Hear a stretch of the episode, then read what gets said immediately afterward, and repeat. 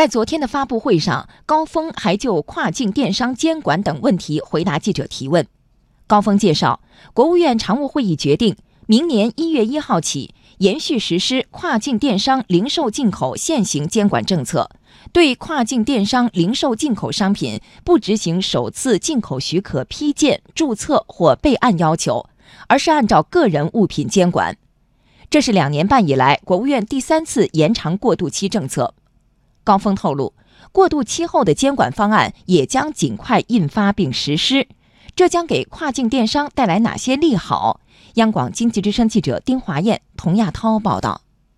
复旦大学电子商务研究中心副主任邵明说：“跨境电商零售进口继续按照个人物品监管，而不是实施一般贸易监管模式，意味着通关效率会大幅提升，这更有利于提高跨境电商商品的时效性。如果是按照正常的进口的商品的主是要执行一个注册呀、备案啊这个程序来，而是按个人的这个物品，提高了它的通关的这个效率。其次呢。”也减少相关企业的制度上的成本吧，一般都能节省这个一到两周的时间。在跨境电商监管政策靴子落地的同时，国务院还为跨境电商行业赠送了四个政策暖宝宝，其中一项是扩大政策适用范围，从之前的杭州等十五个城市，再扩大到北京、沈阳、南京、武汉、西安、厦门等二十二个新设跨境电商综合试验区的城市。上面分析。扩大政策适用范围，一方面惠及更多国内消费者，另一方面也让更多的国家享受我们消费大市场的红利。扩大了它的范围呢，也就相当于扩大了消费的主力军或者消费的市场地。随着这个政策的继续的延伸，更多的国家会享受到我们中国消费大市场的这个红利。还有一项政策利好是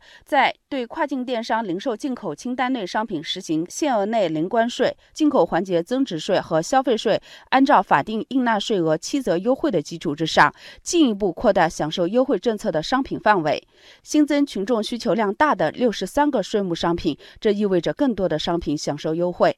此外，最新规定当中还提高了享受税收优惠政策的商品限额上限，将单次交易限值由目前的两千元提高到五千元，将年度交易限值由目前的每人每年两万元提高到二点六万元。经常海淘的李女士对限额的提升比较关注，由两千元提高到五千元，那种大型的，比如说电器或者是家具，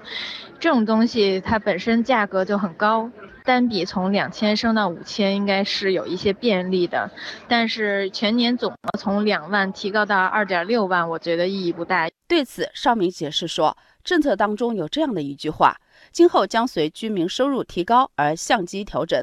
这为将来调整限额留下了政策空间。高峰也表示，未来跨境电商零售进口政策会根据实际需要完善调整。我们将密切跟踪政策运行的情况，根据需要及时完善相关的政策措施。希望行业企业按照监管方案的要求，进一步加强行业自律和内部管理，做好质量。安全的风险防控，企业也普遍反映，希望尽快明确过渡期后监管的方案。商务部会同相关的部门，在充分听取行业企业意见的基础之上，形成过渡期后的监管方案。